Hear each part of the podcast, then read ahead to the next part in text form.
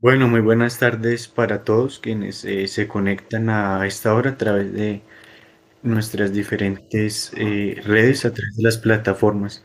El día de hoy me, nos encontramos hoy con el general en retiro, el general Gustavo Rincón Rivera, quien posee un MBA en alta gerencia ejecutiva, economista, es abogado, eh, con una amplia experiencia en el eh, campo de la gerencia pública y privada, en planeación estratégica y logística empresarial, y pues posee eh, de más experiencia y títulos académicos, así que quiero darle la bienvenida, General Gustavo. Buenas tardes. Buenas tardes, Daniel, Samuel y todos los que nos escuchan. Reciban un cordial saludo. Como usted lo dijo, soy el general Gustavo Rincón Rivera. Yo soy oriundo de la localidad de Soatao, Yacá. Vengo de una familia tradicional, campesina, trabajadora. Y hice mi bachillerato en la Escuela Militar de Cadetes, José María Córdoba, y de ahí terminé la carrera militar como oficial. Mm, soy el quinto hermano de 14, una familia numerosa. Mm, somos 12 vivos, 12 murieron en los años 60 con la pandemia de la desintería. Y gracias al Señor, 12 estamos vivos, todos somos profesionales gracias al esfuerzo de mis padres y a la ayuda del Todopoderoso.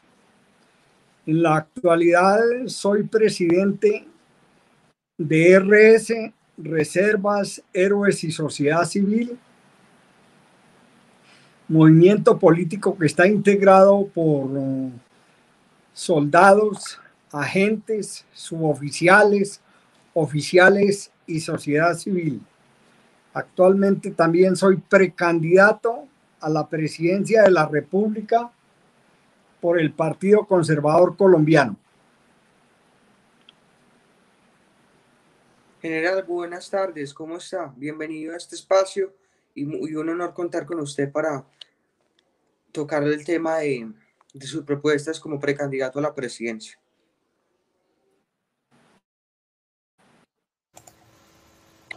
Bueno, general, yo quisiera eh, empezar eh, preguntándole, usted, eh, como ya lo mencionó, em, está como candidato. programa de gobierno.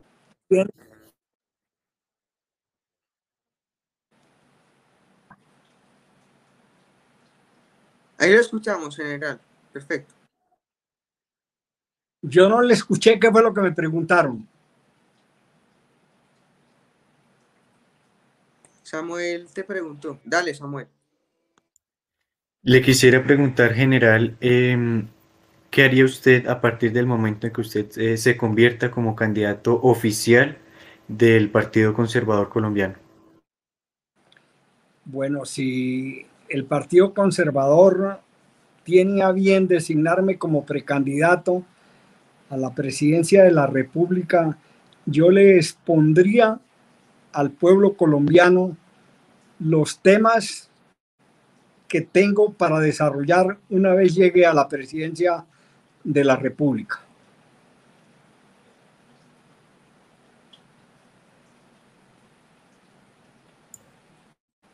Gracias, eh, general. Yo quisiera un poco preguntarle eh, si usted es elegido candidato eh, oficial y eh, luego logra la presidencia, eh, ¿cuáles serían sus medidas respecto a la lucha contra el narcotráfico? La lucha contra el narcotráfico debe ser una lucha frontal. Esa es una de las pandemias que tenemos aquí en Colombia. La lucha debe ser frontal y con todos los medios del Estado disponibles para terminar este flagelo que tiene a Colombia sumida en la corrupción y en el desprestigio. Gracias, general. Juan, tienes la palabra. Gracias, Samuel. General, un honor contar con usted en este espacio. Le quiero preguntar, si usted llega hacia la presidencia de la República, ¿qué, es lo primero que hace? ¿Usted destrozaría el acuerdo de paz con los bandidos de La Habana? Vea, mire, los acuerdos de la paz son ilegales. ¿Por qué son ilegales? Porque el pueblo votó por el no de esos acuerdos. Y el gobierno de Santos, haciendo una cantidad de artimañas, engañaron al pueblo. Entonces ese acuerdo es ilegal. Ese acuerdo hay necesidad de reformar ese acuerdo y ajustarlo a las necesidades y a lo que el pueblo expresa. El pueblo expresa en estos momentos que ese acuerdo es una entrega del Estado colombiano al narcoterrorismo y que no puede seguir.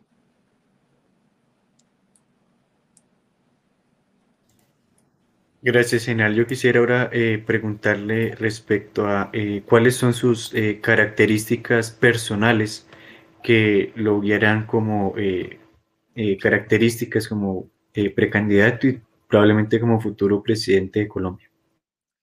Como características como qué? me quiere hacer el favor y, me explica, y me hace la pregunta correctamente. ¿Qué características o qué, qué es lo que quiere que le diga? ¿Cuáles son sus características personales que eh, replicará cuando sea eh, candidato oficial?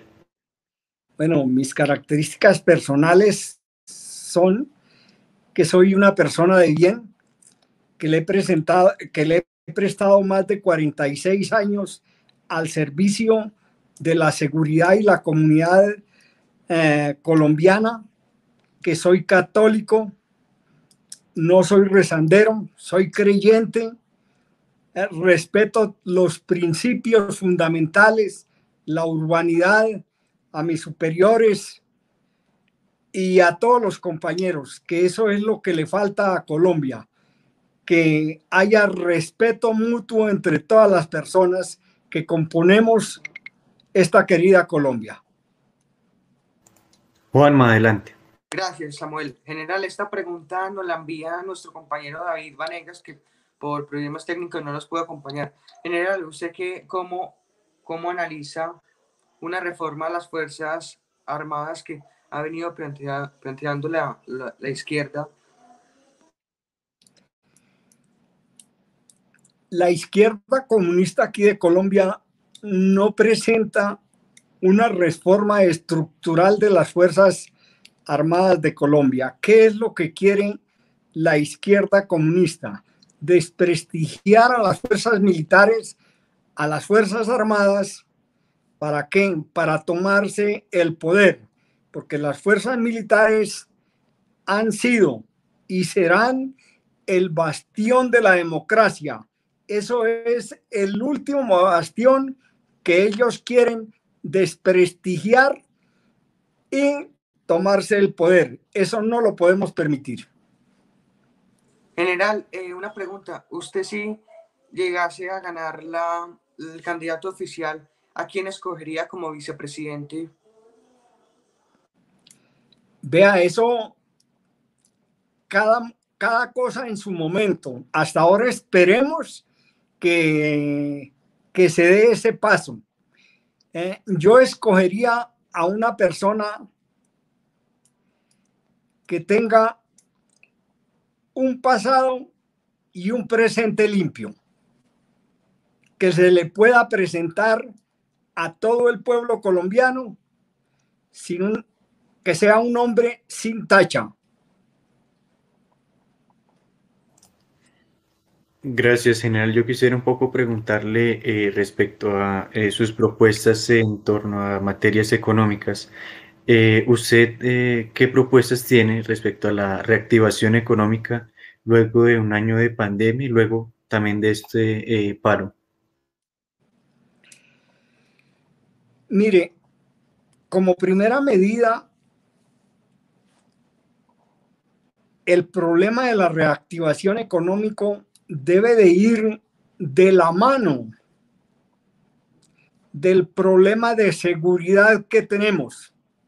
Si nosotros no tenemos una seguridad adecuada para garantizarle a los colombianos que podamos invertir, que no haya evasión de, de capitales hacia otros países, nosotros no podríamos reactivar la economía. Pero para la reactivación de la economía hay muchas cosas que arreglar, como por ejemplo la justicia, la lucha contra la corrupción, la reforma a la educación, un transporte eficaz, una inflación a menor impacto, combatir la pobreza y también para que haya esa reactivación económica debemos de tener una cosa muy importante, que la mejor obra social que puede dársele a un pueblo es darle trabajo. Entonces, la reactivación económica, pues, tiene muchos matices. Y para iniciar, hay necesidad de rescatar el campo, hay necesidad de rescatar la pequeña y la mediana y la grande empresa, pero con seguridad. Si no tenemos seguridad en ciudades, en calles, en localidades, en todas las vías del, de la geografía nacional, no podemos reactivar la economía. Ustedes se dieron cuenta con estos paros que no son paros, sino son acciones terroristas de las FARC que se vinieron del campo a las ciudades como lo prometió quien entregó la, la patria al narcotráfico y se está cumpliendo. Entonces nosotros debemos de reactivar la economía basados en una seguridad de una economía productiva y en desarrollo. Entonces eso enmarca todos los, eh, los sectores de la economía, como es la agricultura, la industria, la ganadería, la, el turismo y muchos aspectos que tendríamos que analizar y profundizar. Si ustedes desean, pues les explico más o menos en qué consiste esa seguridad. Claro, general, adelante. Bueno, el primer punto que yo tendría para un, programa de gobierno es la seguridad para todos. Y debe estar eh, esa seguridad basada en una economía productiva y en desarrollo,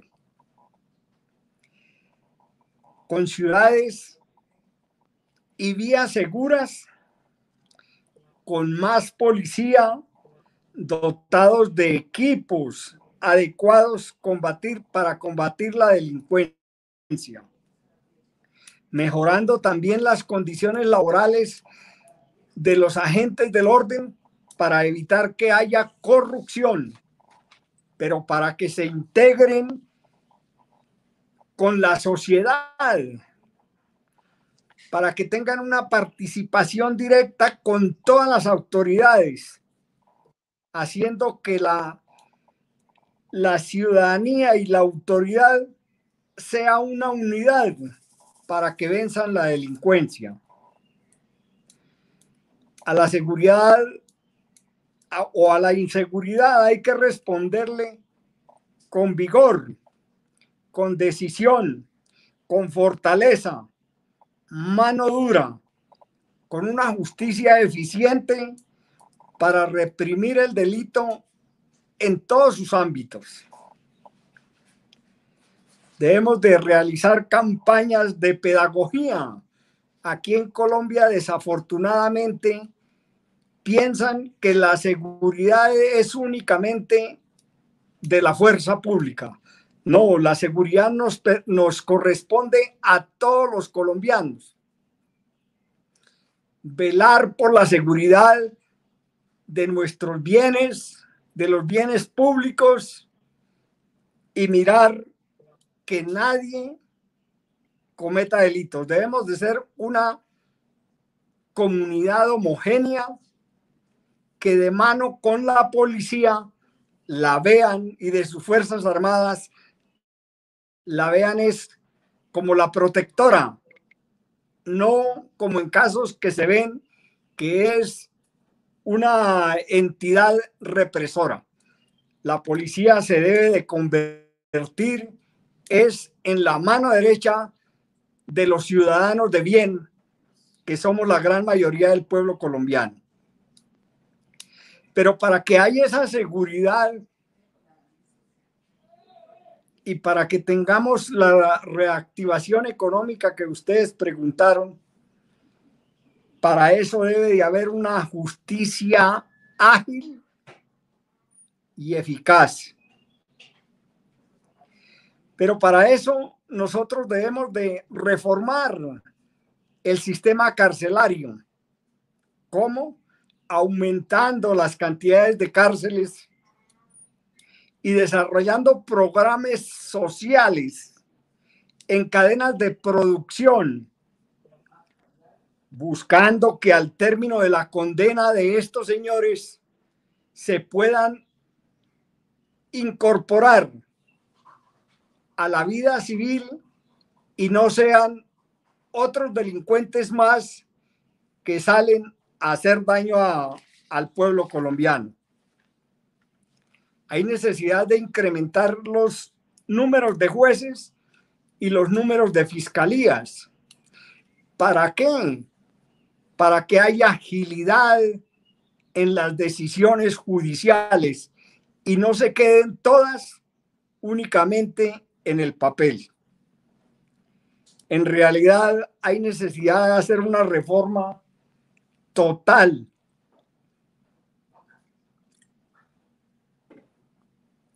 del sistema judicial. Pero para que haya esa reactivación económica que ustedes dicen después de la pandemia, fuera de la seguridad, de la justicia, debemos de hacer una lucha frontal contra la corrupción. Pero es que esa lucha frontal contra la corrupción, esa formación de la sociedad es la familia, la familia como núcleo de la sociedad está llamada para esa formación y principios de todos los integrantes de la familia. Y la academia para enseñar. Para eso se debe diseñar una legislación inflexible que garantice la penalización de todos y cada uno de los delincuentes que no hacen más sino defraudar al Estado colombiano. Esa legislación debe ser corta, precisa y concisa y ejemplar y reparativa de todos sus actuares. ¿Por qué reparativa? Porque es que aquí en Colombia se roban millones de pesos y no devuelven un centavo. Aquí deben de devolver toda los dineros que le han quitado a todos los colombianos que pagamos impuestos. aquí, en esa lucha contra, frontal contra la corrupción, se deben de acabar los privilegios en cárceles que existen, la casa por cárceles y las rebajas de pena. Esa es la corrupción más grande que existe. Entonces, todo eso va concatenado para que si no hay la corrupción, nosotros podamos reactivar nuestra economía. Pero para eso también tenemos que tener una reforma educativa integral. Y para lograr esa reforma educativa de fondo se deben priorizar los derechos de los alumnos sobre los beneficios de los docentes la reforma a la salud debe garantizar a los docentes su constante actualización de cátedra y brindarles todas las garantías para lograr una justa remuneración, pero exigiéndoles, exigiéndoles que enseñen y que no vayan a implementar ideologías del sistema comunista que mucho daño le trae a todos los países que han caído en esa en esa en esa pandemia. Pero para lograr esa digamos reforma educativa real se requiere el concurso de nuestras universidades con la experiencia de los docentes, formar un pénsul que sea aprobado por las asociaciones de padres de familia y por los estudiantes. Hay necesidad de incrementar los el, el aprendizaje de los principios y valores, de los valores patrios, de los valores cívicos, que nosotros sepamos que Colombia nos pertenece y que tenemos una bandera que hay que respetarla, que tenemos unos símbolos que los tenemos que respetar.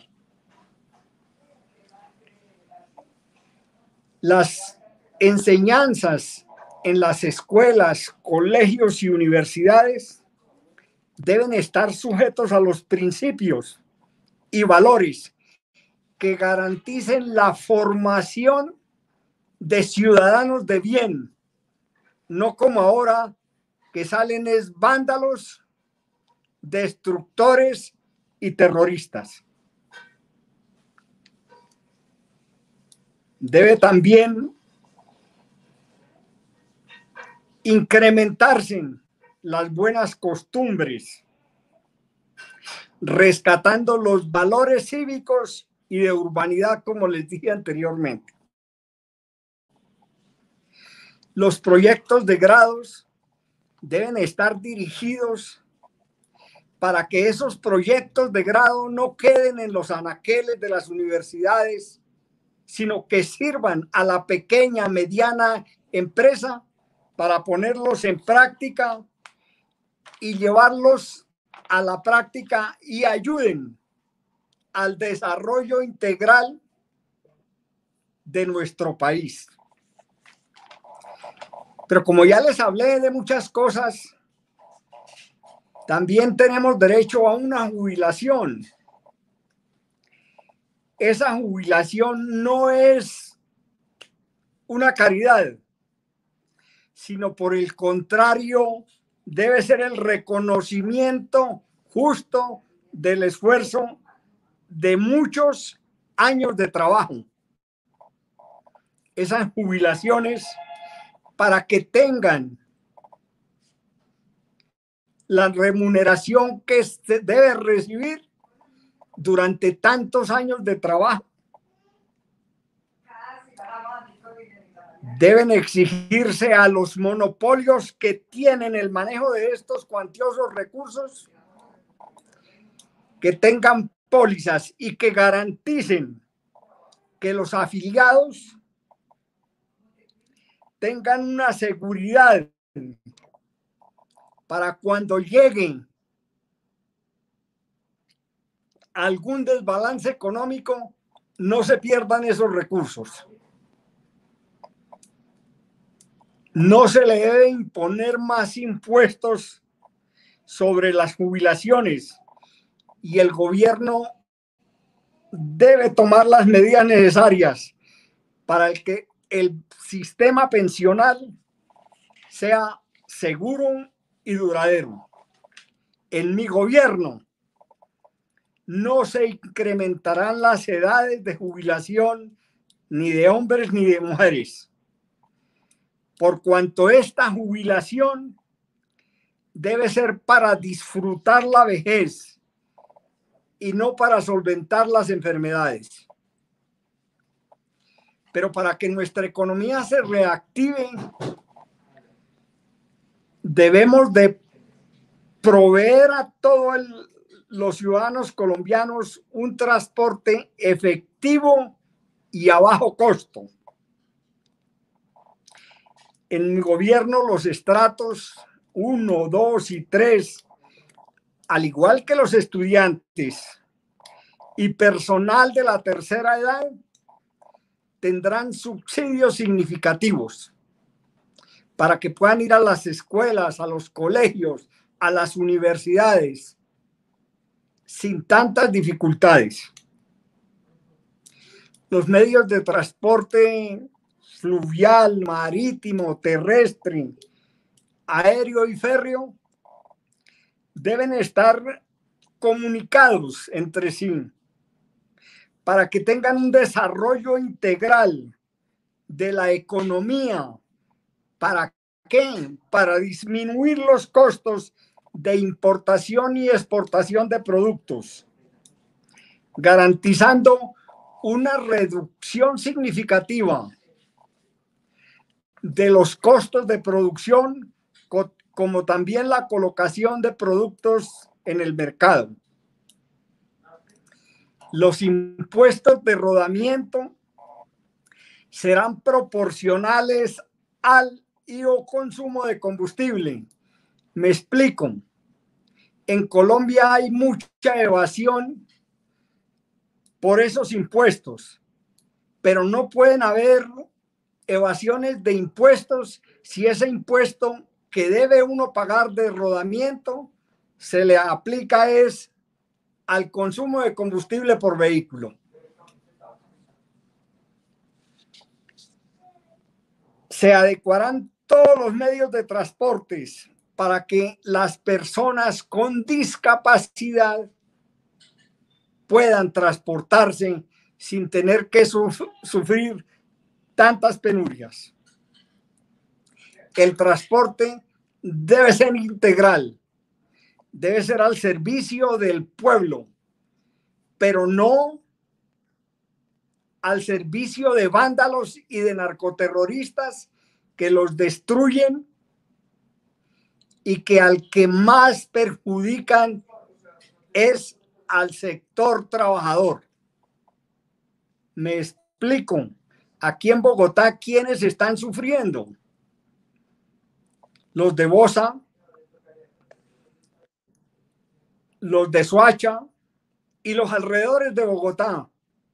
¿Por qué? Porque le destruyeron el transporte y tienen que levantarse a las 4 de la mañana para llegar al trabajo a la hora. Salen 4 o 5 de la tarde y les toca caminar cuatro o cinco horas porque los vándalos destruyeron su medio de transporte. Eso no se puede permitir. Entonces, por eso es que le digo que todo va unido a la seguridad y a la justicia y a todos los puntos que he tratado.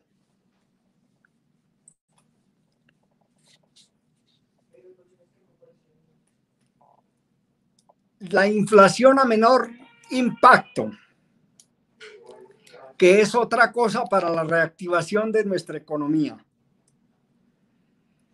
La generación de empleo debe ser una de las prioridades más apremiantes que tenga mi gobierno cuando llegue a la presidencia de la República.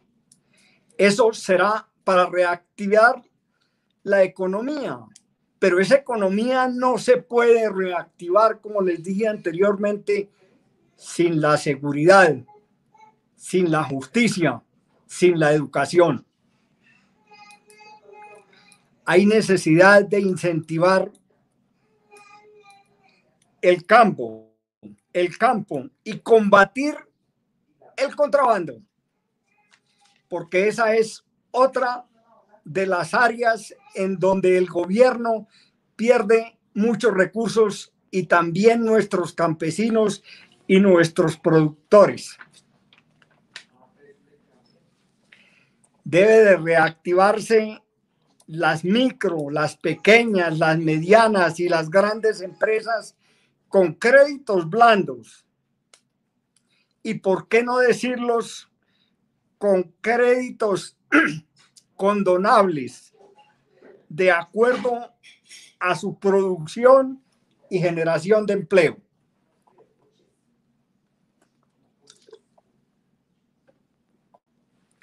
Porque como le dije, la mejor obra social es darle empleo al pueblo colombiano. Se facilitarán las exenciones de impuestos para aquellas empresas que generen grandes empleos y su crecimiento esté de acuerdo a la tecnología. Nosotros no podemos estar rezagados de los adelantos tecnológicos. Nosotros debemos de ponernos al día con todos los adelantos tecnológicos para para que nuestros productos sean competitivos en el mercado nacional e internacional. Hay necesidad de reactivar las asociaciones de vecinos o las juntas de acciones comunales que estén debidamente constituidas para que éstas sean pioneras de la economía y, por qué no decirlo, de la economía informal de los estratos 1, 2 y 3.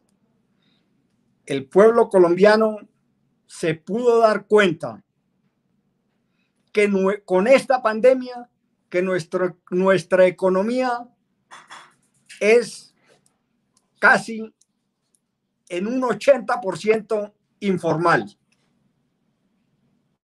O sea, del rebusque diario. Entonces, eso lo debemos de fortalecer. ¿Cómo lo debemos de fortalecer? Con las juntas de acción comunal, para que éstas sean las pioneras y enseñen y capaciten a esas economías informal de los estratos 1, 2 y 3 aquí hay necesidad también de reformar los tres poderes del Estado, el ejecutivo, el legislativo y el judicial. ¿Para qué? Pues para crear un Estado grande, grandísimo, en principios y valores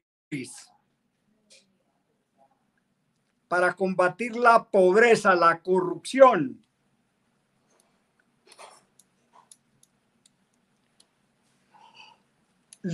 Lejos de qué? De la burocracia, la politiquería y el clientelismo. Y conformar un Estado pequeño, eficiente y eficaz, que esté con el margen de nuestros recursos y que no tengamos que recurrir a préstamos internacionales para pagar una burocracia que es ineficiente y ineficaz. Nosotros No podemos seguir así. Nuestra deuda externa es o asciende a 172 mil millones de dólares, con unos impuestos muy altos, toda vez que le bajaron la calificación que tenía Colombia. Hay necesidad también de hacerle un control a las importaciones, dando prioridad a las industrias y productos nacionales. Y todos los colombianos nos debemos de comprometer. Colombiano compra producto colombiano para poder reactivar esa economía que allá que fue la pregunta. Pero también quiero decirle al pueblo colombiano que tenemos que hacer una lucha frontal contra la pobreza, combatir esa pobreza. Pero es que esa pobreza la he clasificado en tres grandes grupos, como tal vez lo dije la otra vez. Uno, que es la, la pobreza moral, que es la carencia de ética, de principios, de valores. La familia debe ser el núcleo de la sociedad y la mujer el núcleo de la familia. La sociedad debe ser el sostén de las democracias.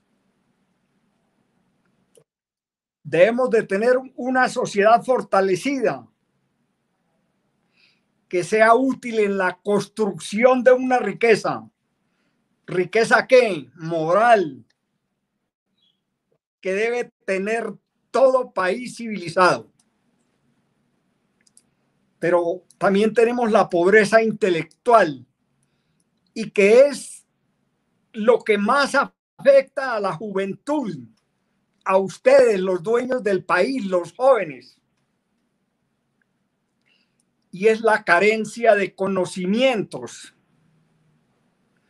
como también la falta de, de oportunidades para salir adelante. Ahorita vemos una gran cantidad de jóvenes que no terminaron el bachillerato, que los que lo terminaron no tienen oportunidades y que los que tuvieron oportunidades en las universidades salen a desempeñar otro oficio menos para el cual sus padres hicieron un gran aporte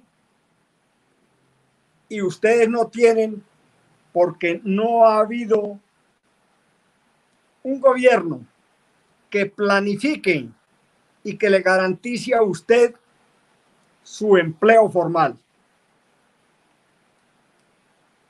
Por eso hay en grandes ciudades y en poblaciones y aldeas lejanas muchas personas pidiendo limosna y durmiendo a veces debajo de un puente y en la más absoluta pobreza, que estoy seguro se erradicará en mi gobierno, pero no como quieren los comunistas, volviendo al rico pobre. No, debemos de sacar a, los pobres de la pobreza y volverlos ricos, volverlos empresarios, volverlos emprendedores. Pero también, de último, tenemos la, la pobreza económica. Y aquí es una parte muy importante. Recordarle al pueblo colombiano que nuestra piedra angular de la economía es nuestra agricultura. Y en mi gobierno se fortalecerá y se apoyará al campo dando créditos blandos a corto, mediano y largo plazo,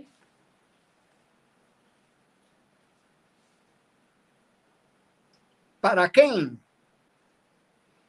Para que el campo se convierta en realidad en una empresa y se le garanticen a los campesinos el precio mínimo del producto. Me explico. Si le garantizamos al campesino el precio mínimo del producto, el campesino no se viene a las ciudades a engrosar los grandes cinturones de miseria, sino se queda en el campo produciendo y trayéndonos el abastecimiento a las ciudades que tanto lo necesitamos. La conservación y, y protección de los recursos naturales en mi gobierno se darán incentivos para preservarlos y optimizarlos. Seremos garantes de la vigilancia para combatir la tala de selvas y bosques que acaba con los recursos naturales y las especies nativas y existentes en el país. Les recuerdo, Colombia es un país rico en recursos naturales los cuales deben de ser protegidos con todas las herramientas jurídicas que para ese fin tenga el Estado, pero aplicarlas, por favor.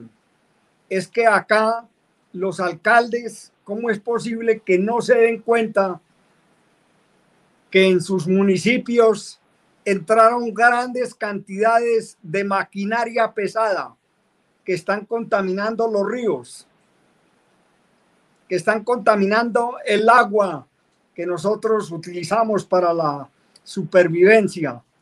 Y ellos no responden. No, ellos también tienen el deber y la obligación de vigilar y de proteger los recursos naturales a las empresas que su razón social sea la explotación a cielo abierto, se les exigirá una reforestación tres veces mayor a la que han destruido. Nosotros no podemos acabar con la subsistencia del planeta. Nosotros debemos de ser pioneros de la preservación de los recursos naturales. Pero también debemos de controlar la fuga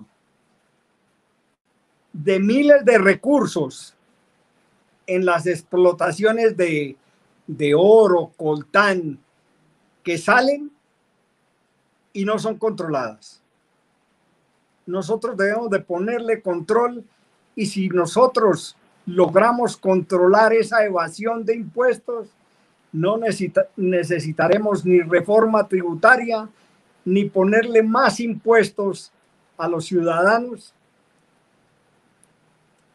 para reactivar la economía. Más bien, sin menos impuestos, con más control, con menos burocracia,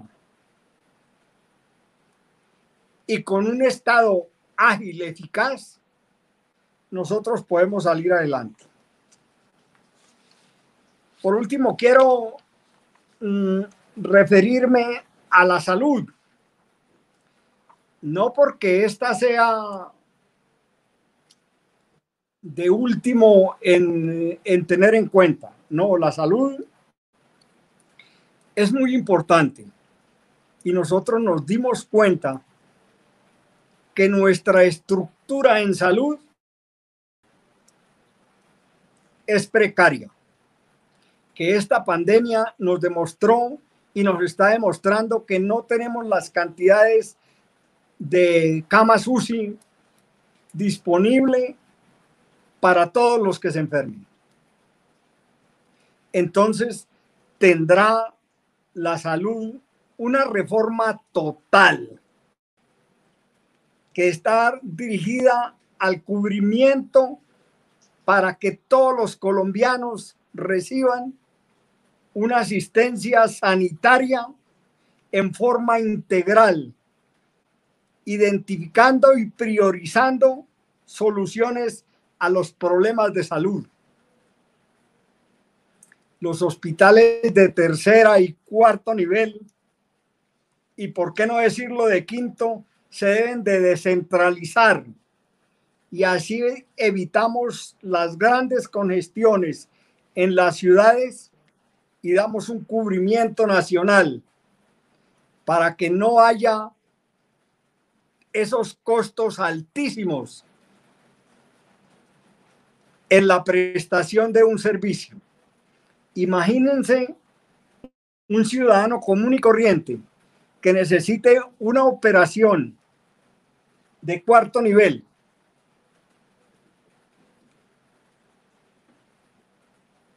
O quinto nivel, entonces no lo tienen sino en las capitales y tienen que transportar al enfermo y a quien lo acompañe. Pero ¿cuánto le vale al acompañante para poder estar pendiente de la salud de su familiar? mucha plata. Pero si nosotros transportamos o descentralizamos la educación, nosotros habremos ganado gran cantidad de tiempo y espacio para prestarle un, un efectivo servicio a todo el pueblo. hay necesidad de garantizar los servicios de saneamiento básico, proporcionando agua potable, domiciliaria, desagües y servicios higiénicos. ¿Para qué? Para evitar la aparición de posibles epidemias. En mi gobierno la salud no será un negocio será un servicio para todos los colombianos. Un servicio que debe ser integral, sin intermediarios.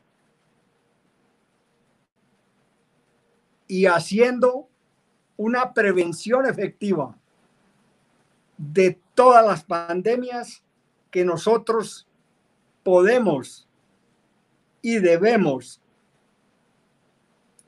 evitar teniendo pues nuestra agua potable, teniendo luz, teniendo nuestros servicios y dándole al pueblo colombiano una comodidad eficiente. Se le dará también prioridad a las personas de la tercera edad y a los niños y ustedes dirán, ¿por qué? Porque esas son las dos clases más desprotegidas. Los ancianos y los niños. Recuerden que los ancianos son niños grandes y que los debemos de proteger. Y los niños son niños indefensos que nosotros los debemos de proteger. Por último, quiero decirles que solo vale la pena luchar y vivir por lo que se está dispuesto a morir. Yo estoy dispuesto a hacerlo como estoy seguro que ustedes lo están, lo están también dispuestos a morir por mi país, por la democracia por los principios, por los valores, pero eso sí, de pie, nunca arrodillado y humillado. Ustedes, las juventudes, no son el futuro del país. Ustedes son el presente del país. Y nosotros le debemos de preguntar a todos, no qué país le vamos a dejar a nuestras generaciones, sino qué generaciones le vamos a dejar a nuestro país. Generaciones con principios, con valores, con respeto, con respeto a la propiedad privada, con respeto a los mayores, con respeto a todos los principios de la convivencia pacífica. Por eso es que hoy tenemos unos vándalos terroristas destruyendo lo poco que tenemos. ¿Por qué? Porque no tuvieron unos padres que los formaran, que los educaran como colombianos de bien y no como vándalos terroristas. Yo los invito a todos a que me acompañen. Me acompañen para salvar a Colombia, para salvar a Colombia de que no caiga en el narcoterrorismo. Colombia es un país rico. Colombia es un país hermoso, bañado por tres cordilleras, con valles, con llanuras, con riquezas. Nosotros no podemos convertir a Colombia en un país de mantenidos. Nosotros debemos de tener, es un país pujante, productivo, con garantías para que los recursos extranjeros vengan a Colombia, inviertan en Colombia, den trabajo, trabajos dignos, bien remunerados pero también a la empresa eh, privada y a la empresa nacional, tenemos que protegerla, porque en esta pandemia nos dimos cuenta que todos somos indispensables, el empresario, el pequeño empresario, el pequeño comerciante, el consumidor, todos nos necesitamos. Necesitamos es unir nuestros corazones en torno a Colombia, esa patria que nos vio nacer, que me vio nacer, pero que me verá, me verá morir luchando por mi patria libre, soberana y en una democracia. Nunca, nunca en un comunismo como nos quiere poner la izquierda de este país.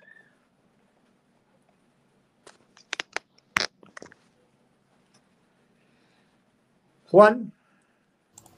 General, yo quisiera, eh, quiero preguntarle eh, respecto a mm, cuál, cómo manejará usted el tema eh, diplomático con Venezuela, con Cuba y con Nicaragua.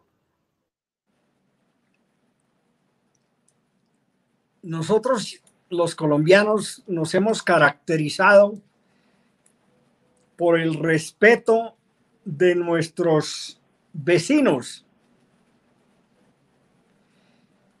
Pero con esos malos vecinos que tenemos, debemos replantear nuestras relaciones. No es posible, un ejemplo, que tengamos relaciones con una isla refugio de bandidos con unos bandidos que desde el año 1948, cuando mataron a Galán, estaban aquí revolucionando el país, como estuvo aquí el bandido del Castro. Entonces nosotros no podemos tener relaciones con enemigos. Nosotros debemos de tener relaciones con nuestros amigos.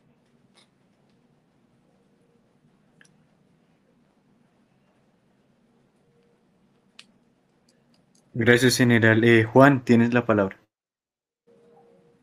Eh, general, yo le quiero preguntar, eh, usted, si llegase a la presidencia, ¿cree usted que se debe hacer un mecanismo idóneo para elegir un candidato eh, para reformar la JEP o debe reformarla o derogarla?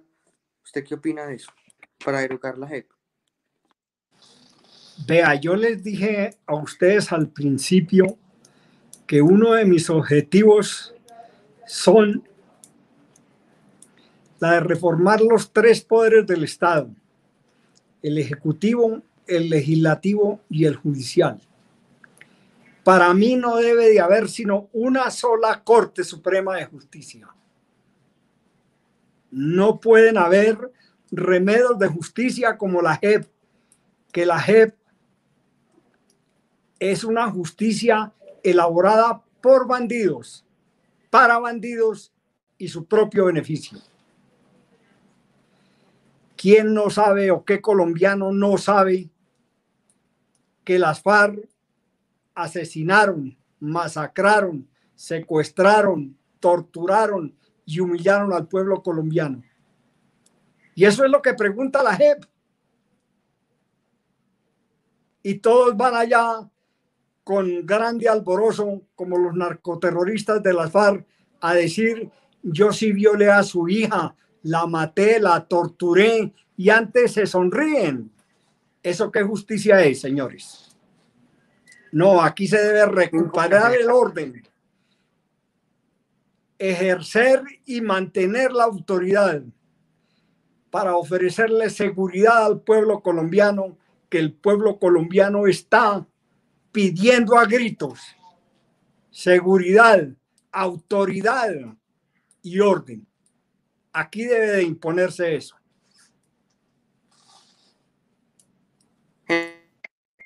Le, quiero preguntar si, si, usted, si usted llega a la presidencia y hay otro paro armado como el que estamos viviendo y está muy alterado el orden público en el país, ¿usted decretaría el estado de conmoción interior y pondría autoridad, como en este momento no estamos viendo autoridad para nada frente a esto.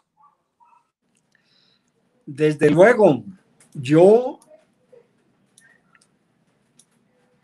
ejercería todos los poderes que me da la Constitución Nacional y los pondría en práctica para que no se presente lo que se está presentando, no es posible que en mes y unos cinco días tengamos unas pérdidas económicas en más de 30 billones de pesos. No es posible que se hayan vandalizado más de 160 buses aquí en Bogotá más de 100 en Cali. No es posible que hayan destruido monumentos, entidades públicas y privadas. No es posible que hayan quemado sitios donde reposaban los expedientes de los narcoterroristas. Hoy lo que estamos viviendo es una toma del Palacio de Justicia, pero una toma de los palacios municipales donde existen los juzgados para borrar los crímenes como los que cometieron los narcoterroristas del M-19 que quieren llegar al poder. Entonces, yo sí pondría el orden y no esperaría hasta ahora a que destruyeran el país para poner orden. No, el orden se debe de colocar en el momento y en el lugar oportuno. No dejemos para mañana lo que podemos hacer hoy, porque mañana puede ser demasiado tarde. Gracias, general. General, ya para eh, cerrar, quisiéramos hacer una dinámica de unos eh, personajes y pues eh, le daré los nombres y usted nos dará una opinión breve y concisa. Entonces, bueno, el primero de ellos es Juan Carlos Echeverri.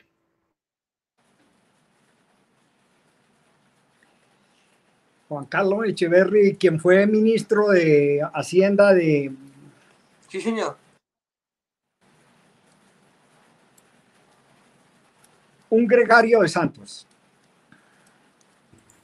Mauricio Cárdenas.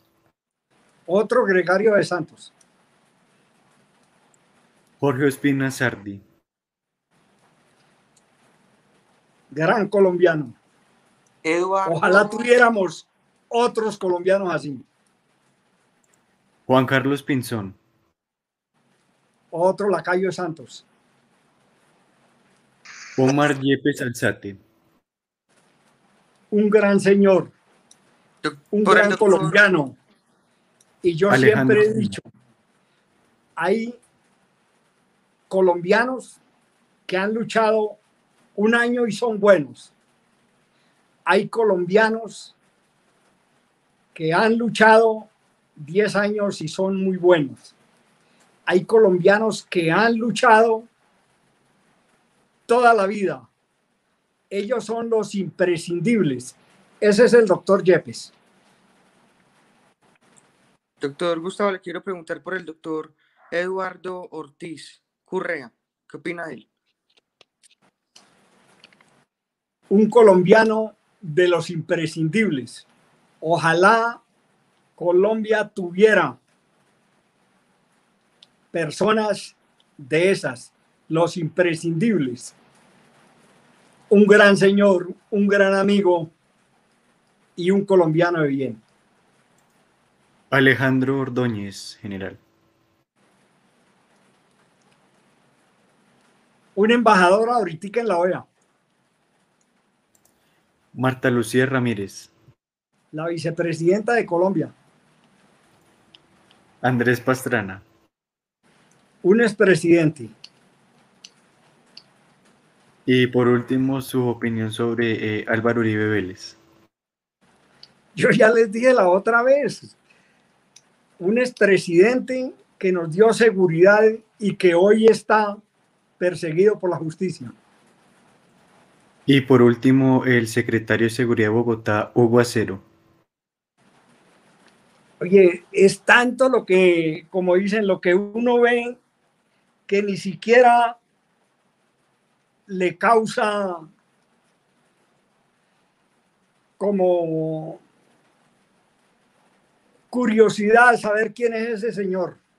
Todos son de los mismos, los que tienen despedazado, despedazada Colombia. Entonces, toca es más bien preguntar, ¿y ese, ¿y ese tipo sí existe? Gracias, general, por su tiempo y pues eh, le agradezco que compartiera con nosotros hoy esta charla para conocer sus propuestas. General, muchas gracias por, por aceptar nuestra invitación y, y mucha, mucha, muchos éxitos en, en su campaña.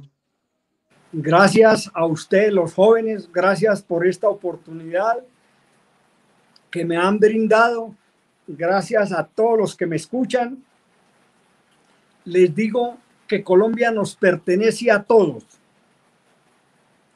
Colombia es rica, Colombia tiene gente de bien. Colombia,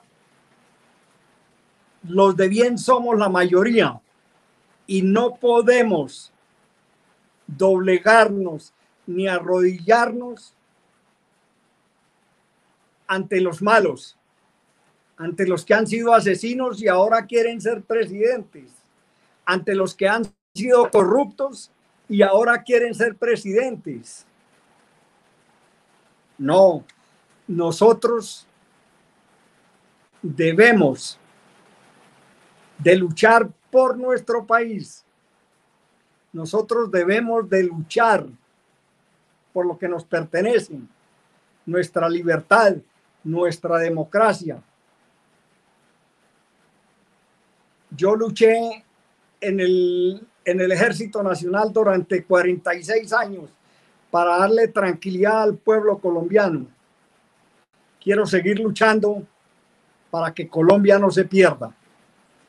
Les pido que me acompañen, que salvemos a Colombia.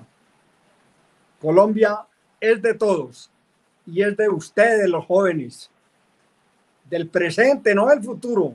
Ustedes son el presente y el futuro. Entonces los invito a que sigan con este trabajo que vienen haciendo. Y les agradezco por haberme dado esta oportunidad de dirigirme por redes a muchos de mis compatriotas, compatriotas que estoy seguro piensan igual que el general Rincón. No es una persona egoísta, es una persona que pone los pies en el suelo, que tiene la experiencia y que tiene la capacidad económica, moral, para sacar este país adelante. Colombia es de todos y no, la podemos perder. Yo no quiero ser otro fugitivo como los venezolanos.